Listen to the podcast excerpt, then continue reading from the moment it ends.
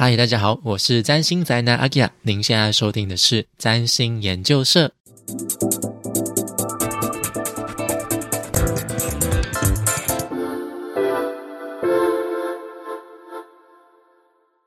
嗨，大家好，我是占星宅男阿基亚，今天要来聊聊二零二二年十月份的重点星象解读。老样子一样，邀请到茶山的小茶来跟我一起聊聊。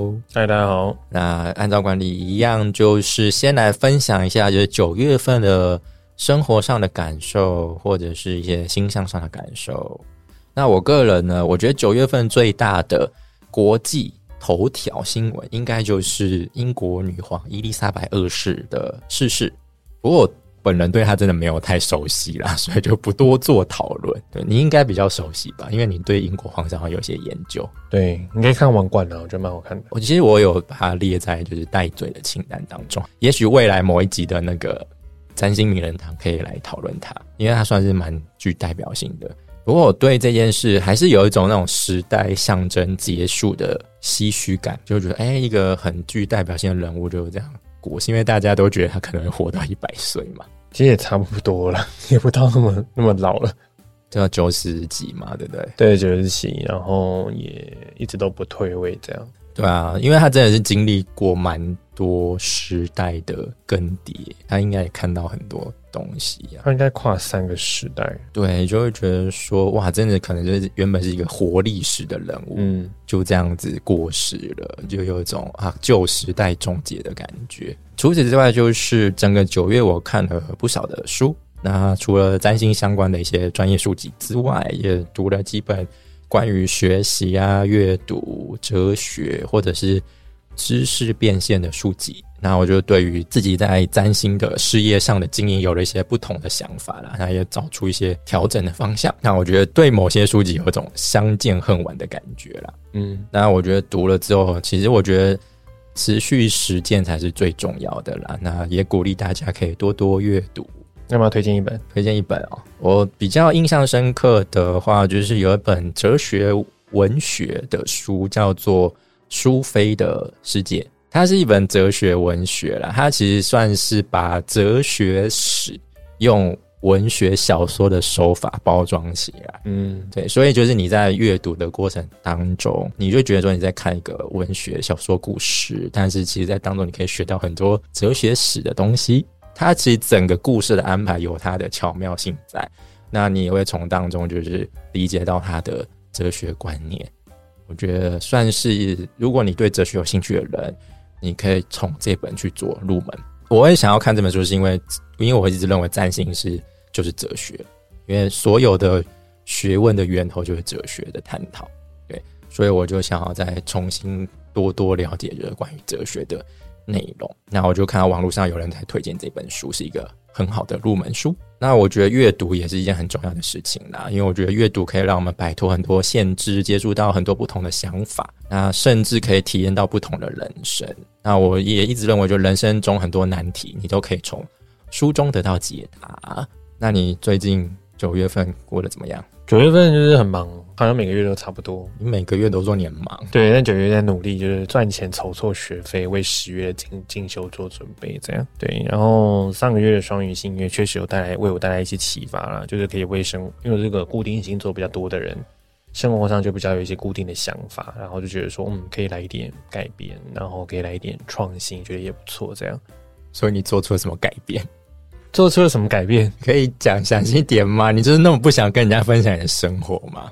嗯，比如说阿 k 亚在录音的时候呢，就跟我说，他这次想要来一个，就是因为我们平常在录音的时候都会先对稿，那这次就提出说他不想要对稿，我们就各自在各自经营自己想说的内容，然后我们直接在现在就是录音的过程当中直接见真章，所以我不知道你今天要讲什么，你也不知道我今天要讲什么。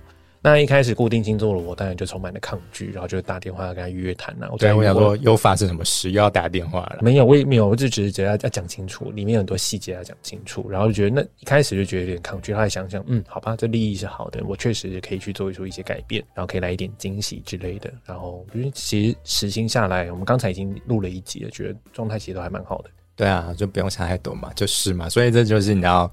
上升水平跟 固定星座跟变动星座，还有我，因为我上升也是母羊，所以我就觉得说哎，就试试看啊啊，如果真的很卡，就再调整嘛，就完全是不一样的态度。嗯，对啊，大家可以知道你的担忧是什么啦。个人就是觉得就是 try try 看，just do it。那除此之外没有其他的东西吗？没有，你的人生很无聊。哎呦，无聊吗？对，你可以说无聊。对，就赚钱嘛。对，之前不是说你要去学跳舞，有去学吗？连运动都没时间了，也学跳舞，借口。好，对，就是借口。没有其他要分享，那我们就继续往下喽。是的，哦，一样就是先来 overview 一下十月份的重点形象有哪些。那首先是十月二号，就是水星恢复顺行。那在十月十号国庆日这一天是母羊满月。那再是十月十月十一号，就是水星会进入再一次进入到天秤座。然后再来是十月二十三号，这天有两个星象，一个是太阳进入到天蝎座，然后再来是金星一样也要进入到天蝎座。那再来是十月二十五号，这一天是天蝎新月，这个新月也是日食。那还有就是十月三十号，就是这一天水星会进入到天蝎座，还有就是火星会开始逆行。那首先是十月二号，这个水星顺行其实没什么好讲的啦，反正就是上个月呢十号，九月十号就是水星从天平座八度开始逆行，那一直到就是在十月二号这一天呢，就会在处女座二十四度恢复顺行，所以大家最爱怪罪的借口就下线了，拜拜，哈你们。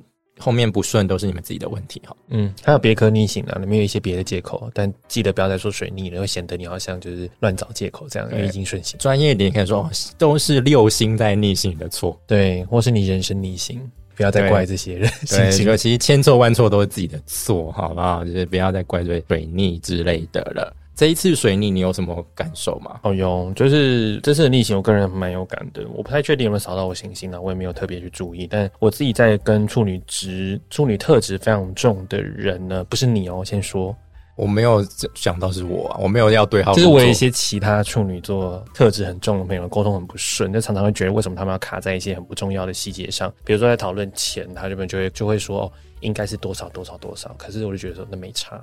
对，就是一些不重要的细节，然后非常考验我的耐心，那也让我有机会觉察我自己为什么那么心急，并且总是对这种类型的人感觉到不耐烦，然后也提醒我呢，其实细节的重要性，但我还是觉得适度就好。对，但我觉得这是水逆就其实也有逆逆行到处女座，但我个人是没有什么没有影响到我太深，就个人是觉得还好。好，那再来就是十月十号，那这一天是国庆日哦。这一天是满月，发生在母羊座上。那这个满月你有什么想法呢？嗯，这个满月就是延续上个月九月底的，就是天平新月。那基本上天平母羊的走线就是人际关系议题。那这个母羊满月可能会有点小爆点，通常是可能忍耐到一个极限了，然后碰到就是所谓压倒骆驼的最后一根稻草。我常讲成压草。骆草稻草的最后一根骆驼，我以前常这样讲错，怪水逆啊，就有点想把过去呢所累积累积的不满然后宣泄而出，但其实你这个这个满月也有受到金星跟土星的能量影响，所以金星就是带来和谐力量，土星就是压制，所以你其实会就是在你内在就形成一种说与不说的那种内在矛盾。那我们能够做的是呢，其实不要去逃避内在的声音跟不满，你会被送就是一定有原因的，你在逃避它，它会越加的被送，等到有一天你控制不了的时候，就是全世界。北宋了，你会把你的北宋带给全世界的人，带领给你全公司的人，这样。然后正视问题呢，正视你内在的问题，然后对外做出宣告，让他人清楚知道你的真实想法。那如果过程中呢，如果有罪恶感，有些人在表达自己的时候很有罪恶感，也请告诉自己呢，捍卫自己何罪之有。但是有个前提啦，就是你捍卫你自己的方式是呃平静跟坚定的，不攻击他人，而是忠实中肯的去表达出事实，拿回你本来应该有力量，然后恢复内外在的平衡。我觉得就是这个满月提醒。但这个满月我观察到，就是一样，就太阳跟月亮是在一气宫当中嘛，又是一个强调人我关系、外交议题的。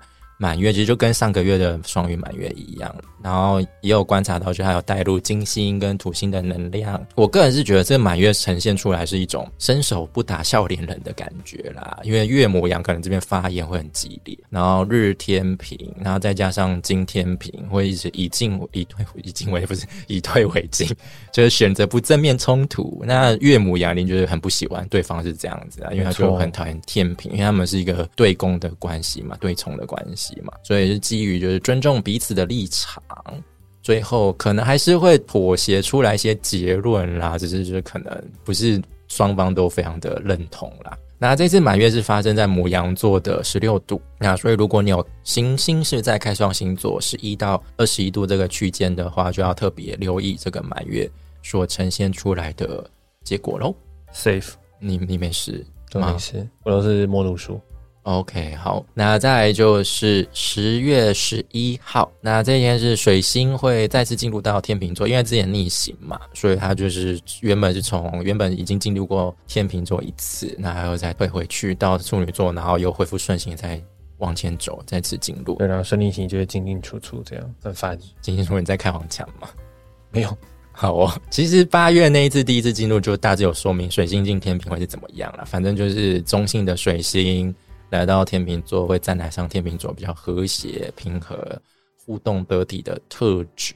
所以水星在这边会是以和为贵的，多少有些讨喜，可能会对社交带来一些比较正面的影响。你有什么要补充的吗？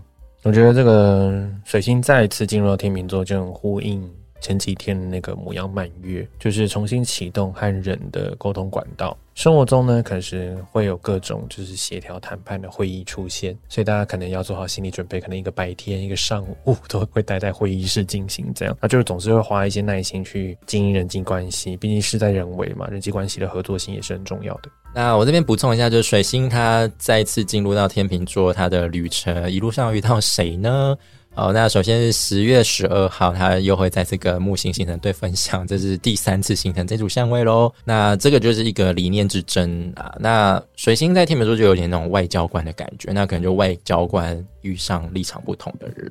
刚好前面有提到，就第三次形成这组相位嘛，所以可能就是讨论、争论会来到一个白热化的阶段了。那再来就十月二十三号，水星会在这边遇跟土星形成三分相。这一组相我觉得有一种热脸贴冷屁股的感觉啦。土星本来就是一个限制限缩的一个行星啦，那就可能外交官在在什么一个社交场合上受到其他国家的阻碍啊，我觉得这大家应该非常熟悉哈。对，那再就是十月二十七号会跟火星形成三分相，那就是会是一个激烈的讨论。那那可能就是我们这边会有一种很强烈的主张加入讨论的战局。火星现在是在双子座嘛，那未来火星会待在双子座就是五个月之久，因为等下会提到就是火星在这个月月底会逆行。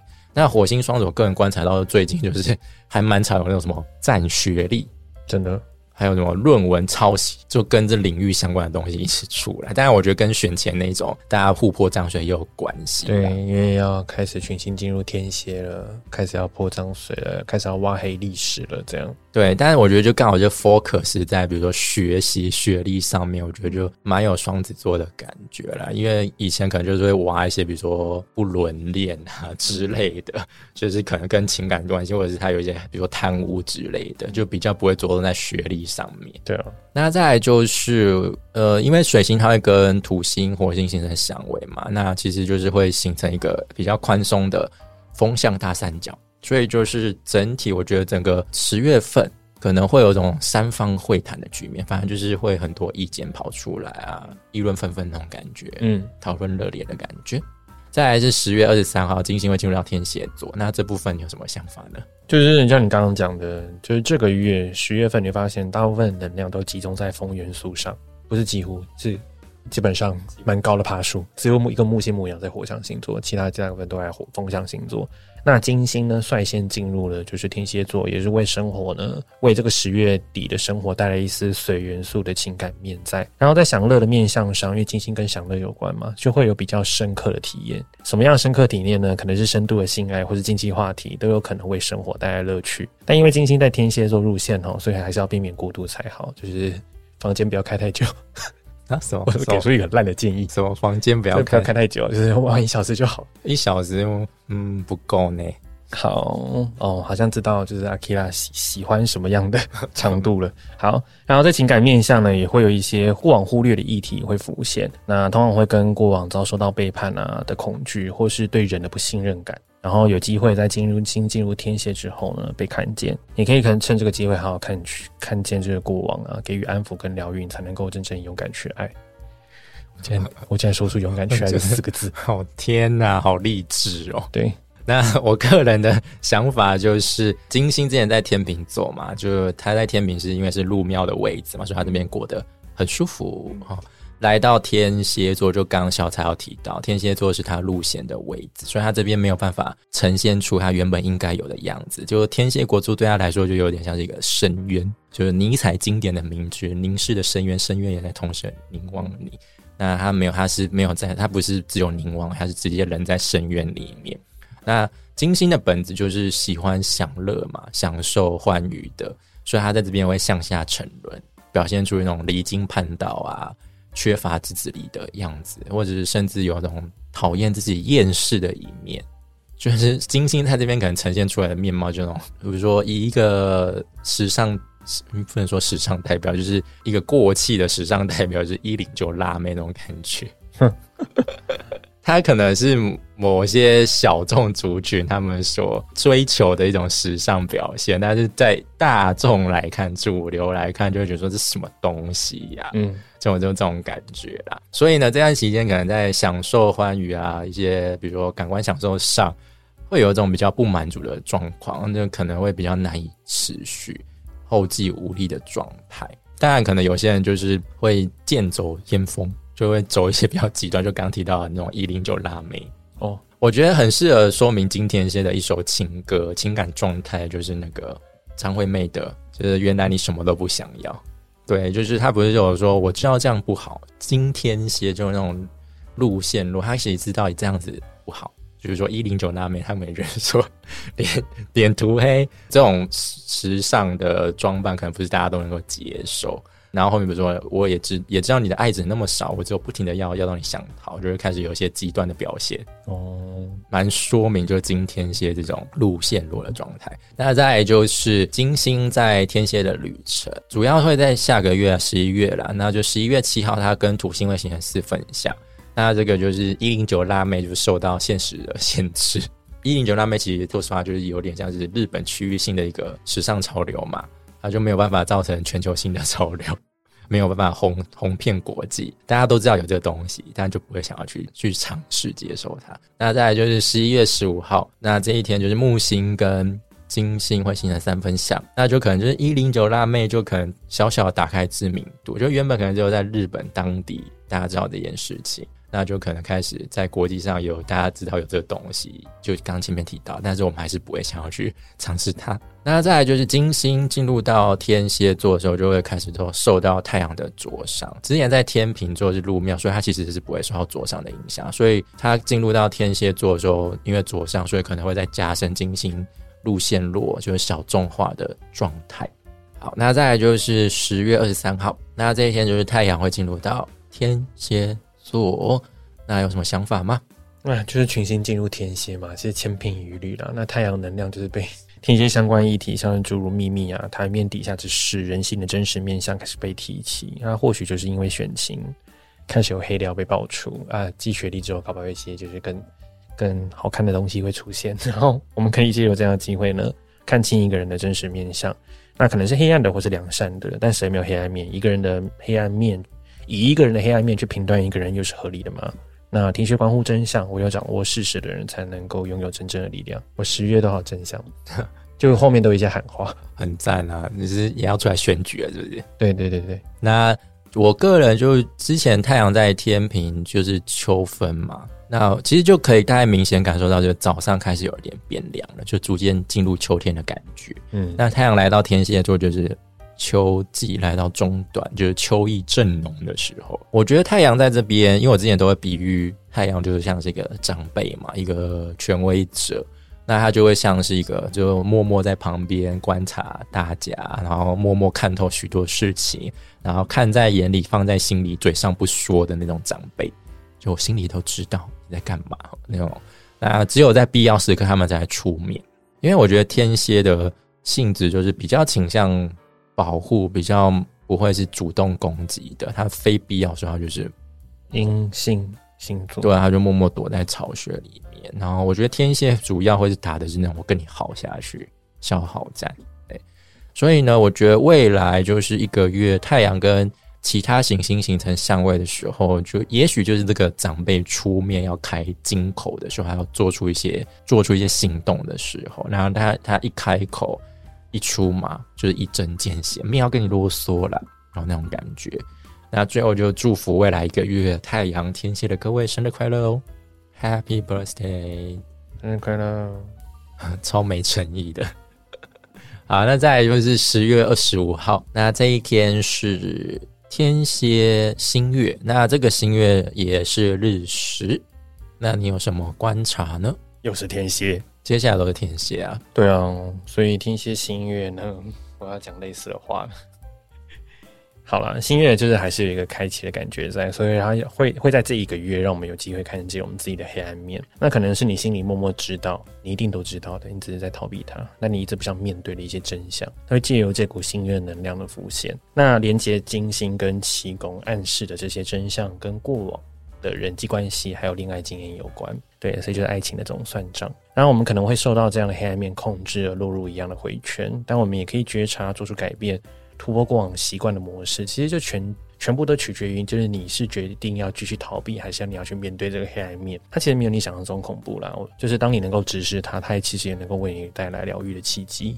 哦，我个人是认为，就是因为这一次的新月也是日食嘛，所以日食就是超级新月的意思啊，那影响力会比一般新月还要来得大。但是因为月亮在天蝎是路落，是无力的，真的是不受尊重，所以这个新月呢，如果要许愿，就是不建议啦。对，那当然你看到一些台面上 又要开始 diss，就会看到台面上有人在这时候推推行什么新月许愿的话呢，哦，就看看就好了哈，真的不要做哦，拜托。他们会不会觉得被金星祝福啊？可是金金金星也蛮惨，他们不会看那么细好吗？他们才没有这个观念。可是金星也蛮惨的呀。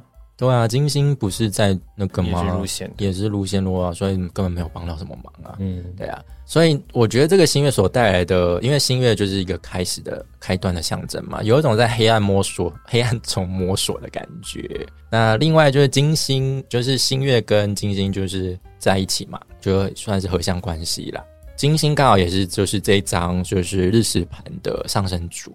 那也是六公主嘛。那我个人是有观察到，就是这次上升是在末度数二十九度，所以会有种事情终结、承先启后的一个象征啦。那我觉得这会反映在别人他国事务上面啦，因为新月是在七宫内。那另外刚有提到，就是金星也是六公主嘛，所以也是一个它是一个疾病的宫位，所以从世俗层面来看，可能就疫情的发展。会是一个关注的焦点，可能会带来长久的影响，因为这是日食嘛。那个人层面，我觉得要多加留意，要注意不要被扫到台风尾。对，小心恐怖情人。这时候不要始乱终弃，不要被抓包。你敢玩，就不可被抓到。被抓到你就阿弥陀佛。好哦，我想说你有什么心路历程要分享？没有，没有。关于恐怖情人的部分，嗯。没有，可能跟这个日食的能量有呼应到的人，可能就会觉得说，哎，别人的随时莫名其妙也会跟你有关，所以就建议不要多管闲事啦。对，就该开启 AT 立场的时候呢，就开启，然后就隔绝一切，不要客气，就直接说这不是我的责任，关我屁事，I don't care。这样哦，这几句金句。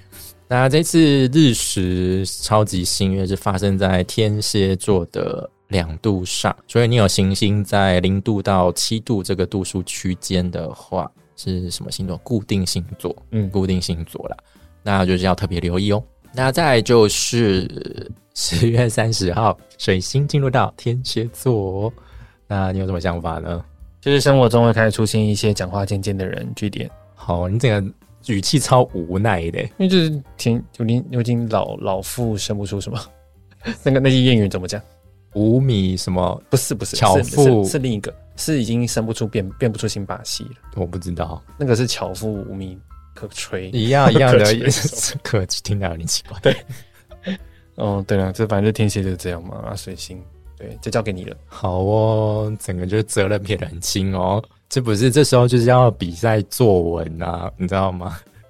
我们要跟现占卦的多学习。对，我要学，我要学天蝎座的精神，事实就是这样。他就是这样，我也不瞎掰的。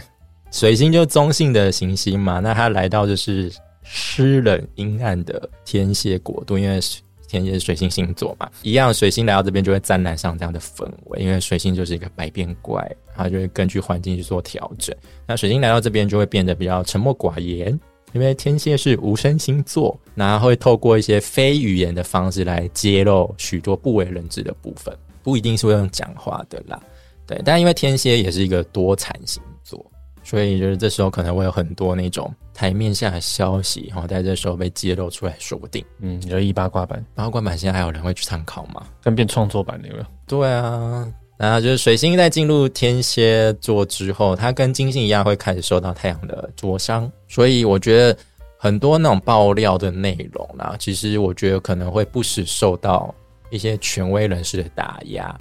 就或者是会被一些拥有话语权的人就掌握在手上，就是可能消息会被压下去之类的，有一些背后的操作。好，那水星在天蝎座的旅程呢，就首先十一月十六号，它跟木星会形成三分相，因为木星毕竟是一个吉星啦，所以就可能受到吉星的关照，那就面对一些爆料啊、一些黑料啊，就比较。